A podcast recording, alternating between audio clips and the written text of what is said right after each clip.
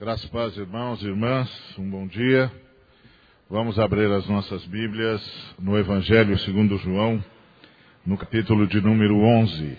Evangelho segundo João, capítulo 11.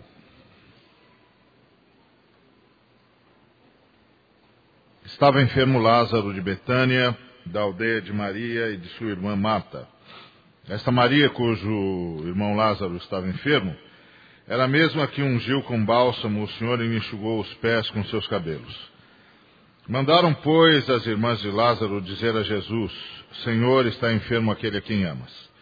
Ao receber a notícia, disse Jesus: Esta enfermidade não é para a morte, e sim para a glória de Deus, a fim de que o Filho de Deus seja por ela glorificado. Ora, amava Jesus a Marta e a sua irmã e a Lázaro. Quando, pois, soube que Lázaro estava doente, ainda se demorou dois dias no lugar onde estava. Depois disse aos seus discípulos: Vamos outra vez para a Judéia. Disseram-lhe os discípulos: Mestre, ainda agora os judeus procuravam apedrejar-te e voltas para lá? Respondeu Jesus: Não são doze as horas do dia? Se alguém andar de dia, não tropeça, porque vê a luz deste mundo. Mas se andar de noite, tropeça, porque nele não há luz. Isso dizia e depois lhes acrescentou: Nosso amigo Lázaro adormeceu, mas vou despertá-lo. Disseram-lhe, pois, os discípulos: Senhor, se dorme, estará salvo. Jesus, porém, falara a respeito da morte de Lázaro, mas eles supunham que tivesse falado do repouso do sono. Então Jesus lhes disse claramente: Lázaro morreu, e por vossa causa me alegro de que lá não estivesse, para que possais crer, mas vamos ter com ele. Então Tomé, chamado Dídimo, disse aos condiscípulos: Vamos também nós para morrermos com ele. Chegando Jesus, encontrou Lázaro já sepultado, havia quatro dias. Ora, Betânia estava a cerca de quinze estádios perto de Jerusalém. Muitos dentre os judeus tinham vindo ter com Marta e Maria para as consolar a respeito de seu irmão. Marta, quando soube que vinha Jesus, saiu ao seu encontro. Maria, porém, ficou sentada em casa. Disse, pois, Marta a Jesus: Senhor, se estiveras aqui, não teria morrido meu irmão. Mas também sei que, mesmo agora, tudo quando pedires a Deus, Deus tu concederá. Declarou-lhe Jesus: Teu irmão há de ressurgir. Eu sei, replicou Marta, que ele há de ressurgir na ressurreição do último dia. Disse-lhe Jesus: Eu sou a ressurreição e a vida. Quem crê em mim, ainda que morra, viverá. E todo que vive e crê em mim não morre, não morrerá eternamente. Crês isto? Sim, senhor, respondeu ela. Eu tenho crido que tu és o Cristo, filho do Deus que devia vir ao mundo. Tendo dito isto, retirou-se e chamou Maria, sua irmã, e lhe disse em particular: O mestre chegou e te chama. Ela, ouvindo isto, levantou-se depressa e foi até com ele, pois Jesus ainda não tinha entrado na aldeia, mas permanecia onde Marta se avistara com ele. Os judeus que estavam com Maria em casa e a consolavam, vendo-a levantar-se depressa e sair, seguiram-na, supondo que ela ia ao túmulo para chorar. Quando Maria chegou ao lugar onde estava Jesus, ao vê-lo, lançou-se-lhe aos pés, dizendo: Senhor, se estiveras aqui, meu irmão não teria morrido. Jesus, vendo-a chorar, bem assim os judeus que a acompanhavam, agitou-se no espírito e comoveu-se. Perguntou: Onde o sepultastes? Eles lhes responderam: Senhor, vem e vê. Jesus chorou. Então disseram os discípulos: Vede quanto o amava. Mas, mas, alguns objetaram: Não podia ele, que abriu os olhos ao cego, fazer com que este, que este não morresse? Jesus, agitando-se novamente em si mesmo, encaminhou-se para o túmulo. Era este uma gruta a cuja entrada tinha um posto uma pedra. Então ordenou Jesus: Tirai a pedra. Disse-lhe Marta, irmão do morto: Senhor, já cheira mal, porque já é de quatro dias. Respondeu-lhe Jesus: Não te disse eu que se creres verás a glória de Deus. Tiraram então a pedra e Jesus, levantando os olhos para o céu, disse: Pai, graças te dou porque me ouviste. Aliás, eu sabia que sempre me ouves, mas assim falei por causa da multidão presente, para que creiam que tu me enviaste. E tendo dito isto, clamou em alta voz: Lázaro, vem para fora. Saiu aquele que estivera morto, tendo os pés e as mãos ligadas com ataduras, e o rosto envolto num lenço. Então lhes ordenou Jesus: desatai-o e deixai-o ir. Obrigado, Senhor, por tua palavra. Ministra-nos ainda mais hoje através dela, em nome de Jesus. Amém. Provavelmente Marta entrou no quarto onde estava Lázaro, assistido por Maria, que era muito dedicada, e disse-lhe: Já conversei com João Marcos e ele vai até onde Jesus está. E provavelmente Maria disse: Ele sabe onde Jesus está? Sabe, Jesus está no lugar onde João batizava, do lado do Tiberíades. Ele está pregando lá. E Maria disse: aquele é um lugar perigoso, é um lugar de conflagração. Jesus está lá. Sim, ele está. É, aquele é o lugar onde as coisas estão muito difíceis, porque Herodes está tentando agradar Tibério César e transformando aquele lugar num grande local de recolhimento de impostos. Então os pescadores estão pagando impostos extorsivos e Jesus está lá com os pescadores. E Maria disse: É, Jesus está sempre se arriscando. E Marta falou: É, e os zelotes, inclusive, estão pensando em fazer uma sublevação.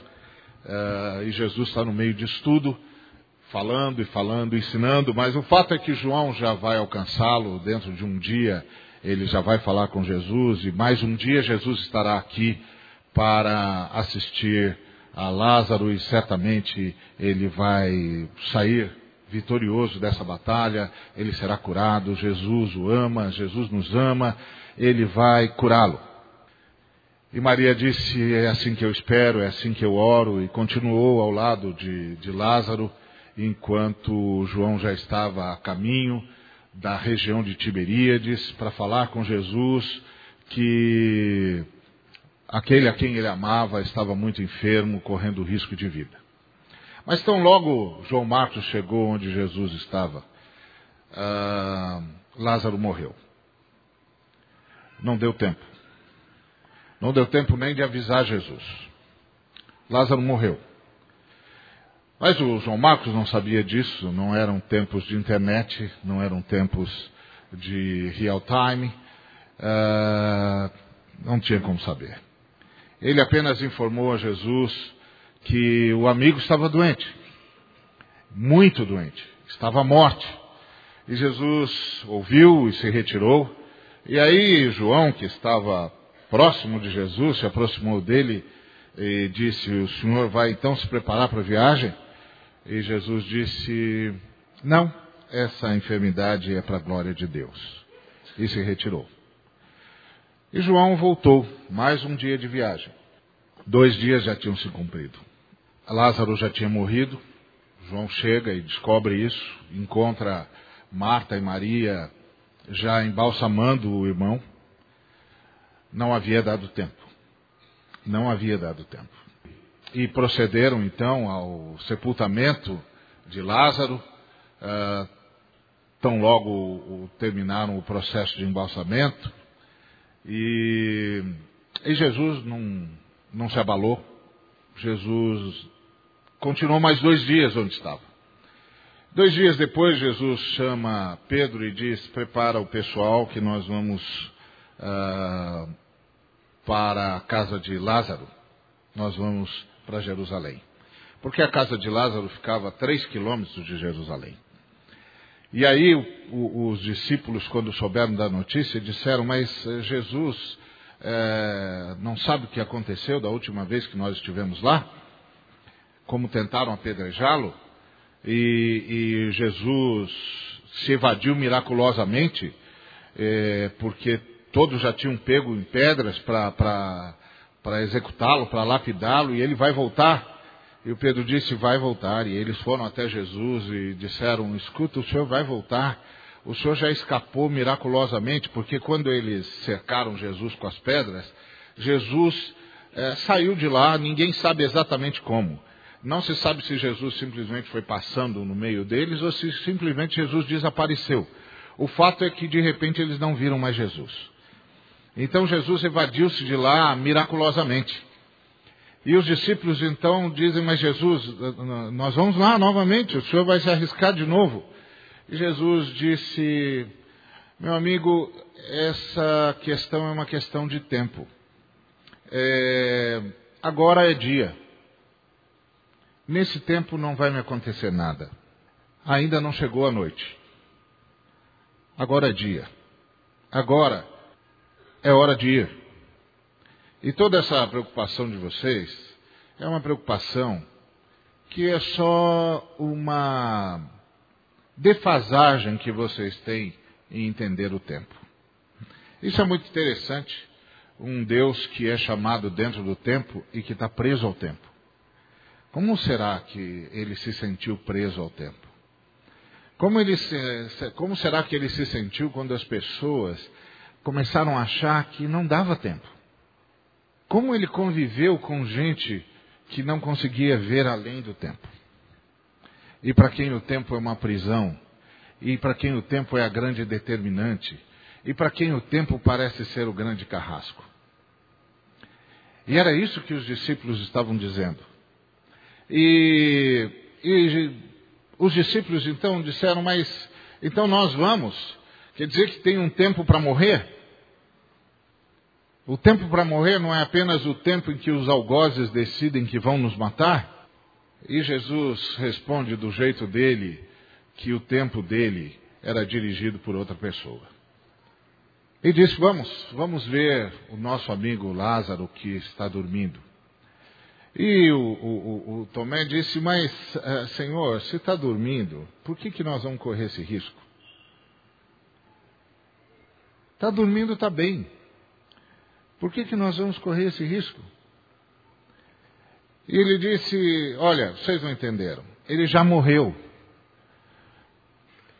E o Tomé disse: Senhor, se ele já morreu, nós estamos a um dia de viagem. Eles avisaram o Senhor há dois dias atrás. Nós vamos chegar lá três dias depois da morte dele, no mínimo.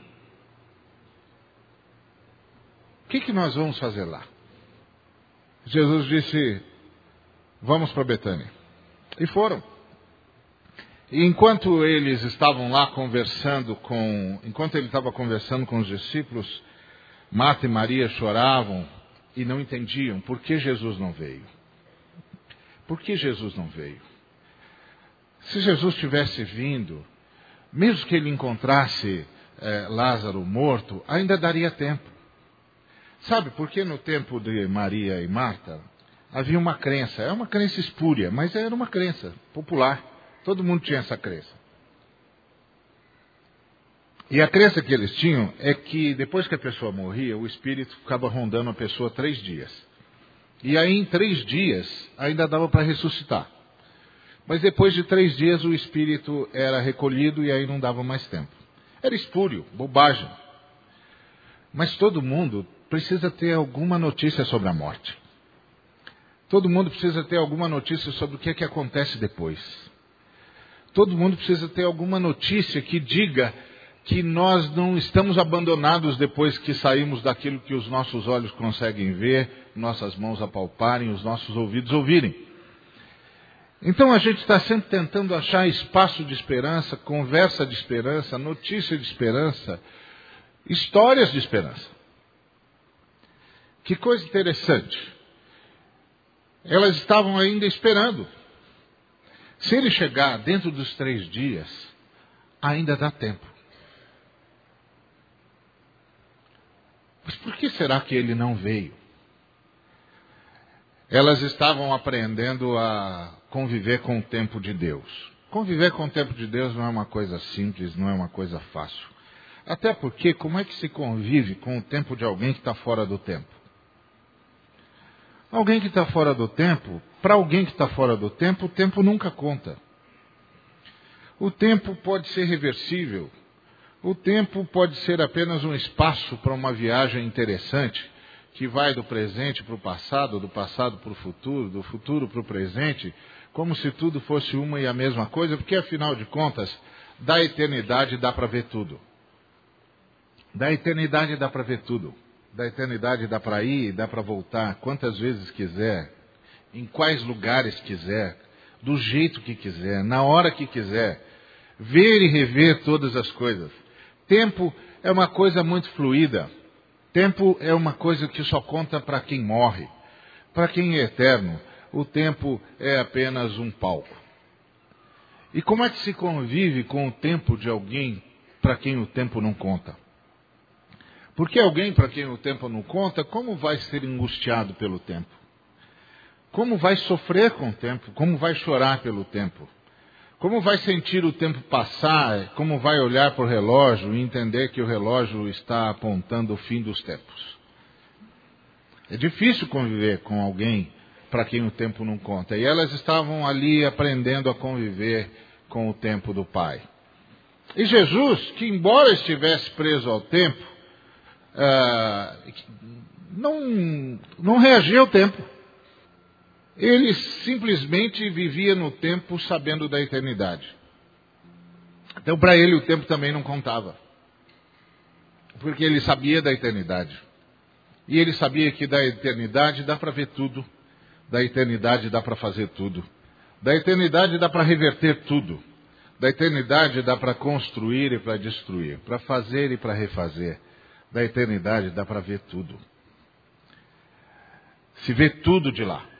Se vê de cima, se vê do lado, se vê por detrás, pela frente, em três menções, em quatro. Da eternidade dá para ver tudo. Jesus estava preso ao tempo, mas tinha um coração na eternidade. E ele não se deixou abater, e ele simplesmente atrasou dois dias.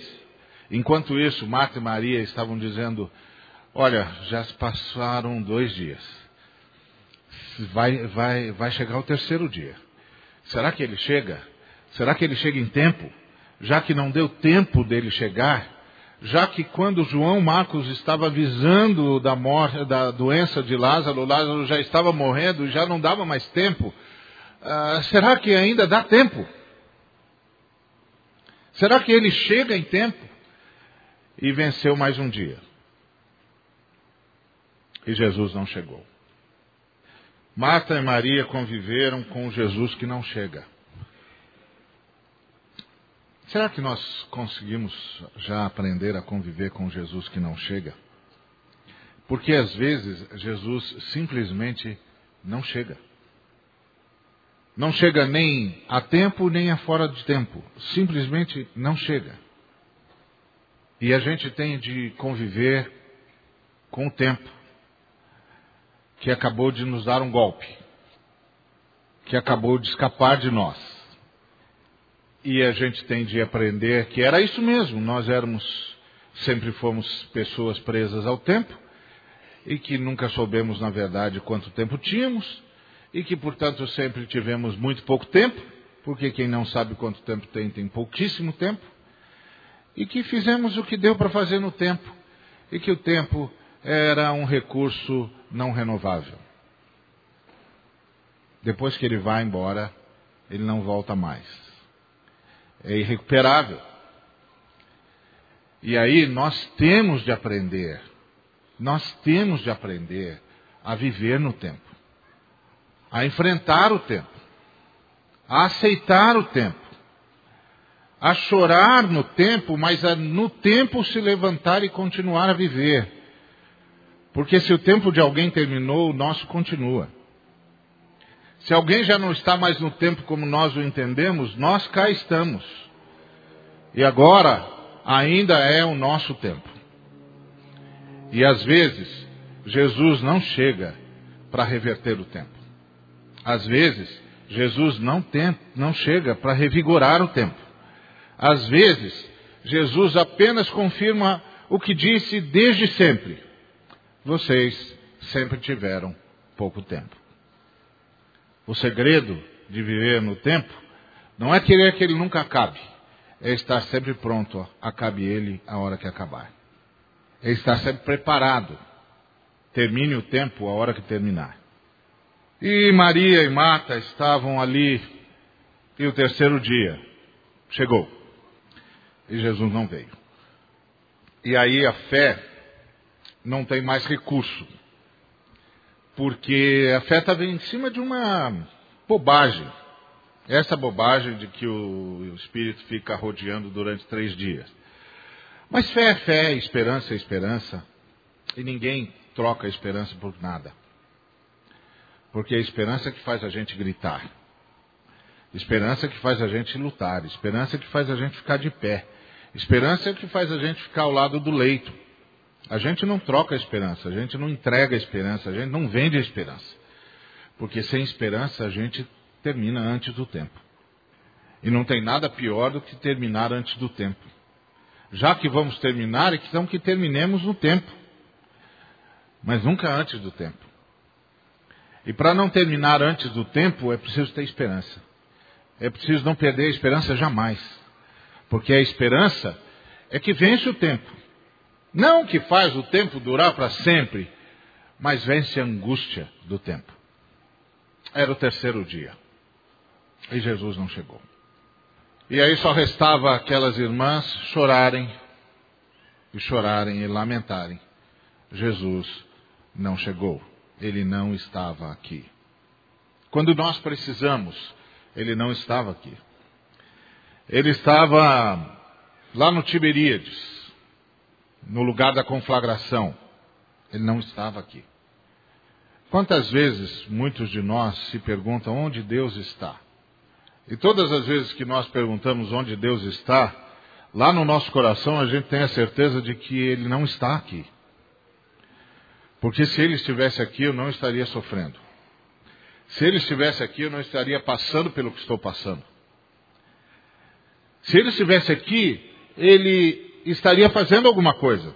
Mas o que a gente não entende é que até no momento em que parece que Deus não está, Ele está fazendo alguma coisa. Foi o que Jesus disse para os discípulos. Essa morte é para a glória de Deus. Deus está fazendo alguma coisa. Deus está fazendo algo no seu tempo ou na sua não necessidade de tempo. E aí Jesus chega e correm, correm para avisar a Marta, que já assumira a chefia da casa. Marta, o mestre está aí, chegou. No quarto dia. No quarto dia. Jesus chegou no quarto dia. Eles esperavam, elas esperavam Jesus nos primeiros três dias. Mas Jesus sempre disse que viria no quarto dia. Ele chamou seus discípulos e disse: Eles vão me matar. Eu vou ficar na morte três dias, mas eu volto no quarto dia. Ele sempre disse que viria no quarto dia. Ele nunca disse o contrário. Ele disse: Eu venho no quarto dia, quando tudo que restar for a ressurreição. Eu venho no quarto dia quando tudo que restar for o poder da vida agindo contra a morte, eu venho no quarto dia. Quando tudo que restar é a força da vida rompendo as cadeias do Hades. Eu venho no quarto dia.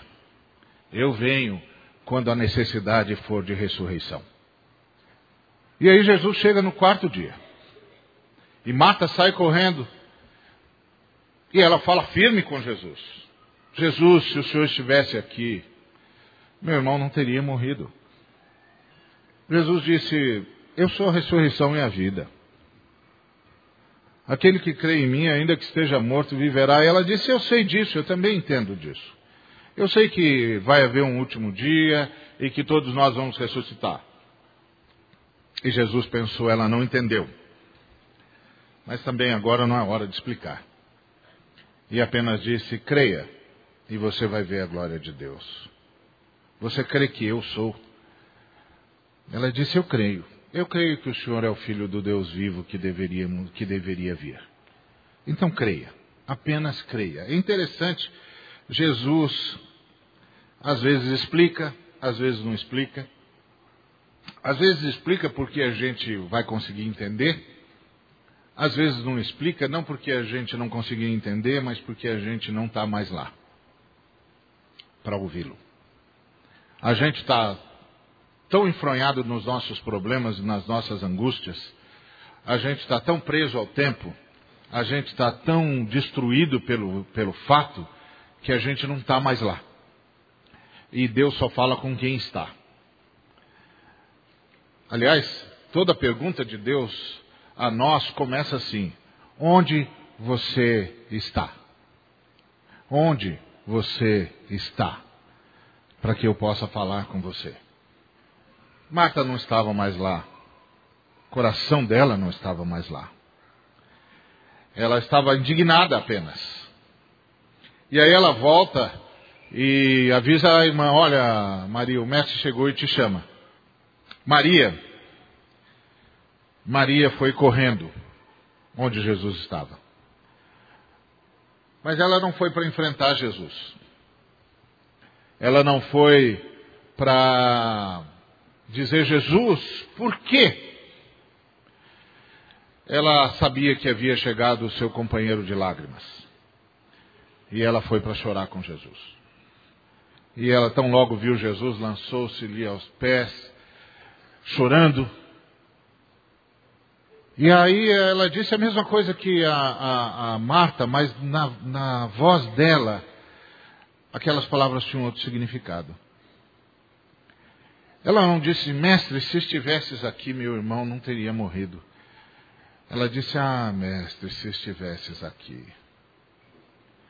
certamente meu irmão não teria morrido. E chorou. E aí a Bíblia diz que Jesus respondeu ao choro dela.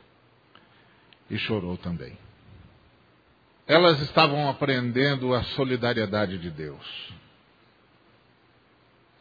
Que o fato de Deus não chegar não significa que Deus não sabe o que chegou até nós. E não significa que Ele não vai chorar conosco. Mas aqui há coisas que a gente não entende e há decisões que estão sendo tomadas em níveis que a gente não alcança. E aí Jesus disse: onde é que ele está? E aí levaram e o pessoal começou a dizer: mas se ele tivesse aqui, ele gostava tanto dele. Estava um dia de viagem, gente. Ele estava um dia de viagem, comentou um com o outro. Ele não estava ali onde o João prega? É, na margem do Tiberíades. Então, um dia de viagem. Por que, que ele demorou tanto tempo? Ah, não sei. Quem entende esse moço? Esse moço é o maior mistério que já apareceu em Israel. Ninguém sabe exatamente quem é esse moço. Só sabe que ele é diferente de tudo que nós já vimos e já ouvimos. E aí vão todos para o túmulo. E o Senhor se convulsiona vendo aquela, aquele pessoal reclamando e diz: Tirem a pedra. E Marta, Senhor, já é, quarto, já é o quarto dia. Já é o quarto dia. Já cheira mal. Não tem mais nada que possa ser feito. Jesus disse: o que foi que eu disse para você? Eu disse que eu sou a ressurreição e a vida. Eu sou o homem do quarto dia. Você ainda não entendeu? Eu sou o ser do quarto dia. Depois que tudo foi embora, depois que as razões perderam seus argumentos, depois que os sentimentos perderam a sua capacidade de aguentar, quando parece que não há mais nada, porque já se cumpriu o terceiro dia, eu sou, eu sou o Deus do quarto dia. Tire a pedra. E imediatamente ela acenou para alguém e essas pessoas entenderam que era para rolar a pedra, não entenderam por que também e tiraram a pedra. Jesus falou com Deus: Pai, eu sei que o Senhor sempre me ouve. É interessante, Jesus sabia o tempo todo. Depois que aconteceu tudo isso, alguém perguntou a Jesus: Como o Senhor conseguiu controlar toda aquela descarga de adrenalina, sabendo que o Senhor ia ressuscitar o homem? Como que o Senhor conseguiu chorar? Qualquer um de nós chegaria fazendo festa lá, Jesus. Porque a gente saberia que ia ressuscitar o homem. Talvez a gente chegasse, inclusive, fazendo todo mundo parar de chorar. Como o senhor conseguiu controlar tanta adrenalina? E Jesus disse: Eu fui primeiro para chorar. Eu fui primeiro para chorar. Porque não é possível fazer o bem antes de amar. Eu fui primeiro para chorar. E aí ele disse: Lázaro, sai para fora. E Lázaro saiu. E Jesus disse: Desate-o, deixe-o ir. Não prenda ninguém que se encontrou com o Deus do quarto dia. Não tente anular ninguém que se encontrou com o Deus do quarto dia. Porque o Deus do quarto dia liberta para a liberdade. Deixe-o ir. Que nós possamos aprender que há momentos na nossa vida com Deus que só resta esperar. Mas que nós possamos aprender que Deus é o Deus do quarto dia. Ele não se incomoda com o tempo. E é exemplo do que aconteceu nos, com os nossos irmãos que saíram das águas. Quando Deus do quarto dia chega, tudo sai da dimensão da morte e a vida volta a reinar. Não importa em que dia você está, vem aí o quarto dia. E o Deus do quarto dia vai chegar. Não importa a perda e o tamanho da perda, vem aí o Deus do quarto dia. Não importa a luta e a angústia da luta, Deus vem ao quarto dia. Ele é a ressurreição e a vida. E aqueles que ele liberta, verdadeiramente são livres. Que Deus os abençoe.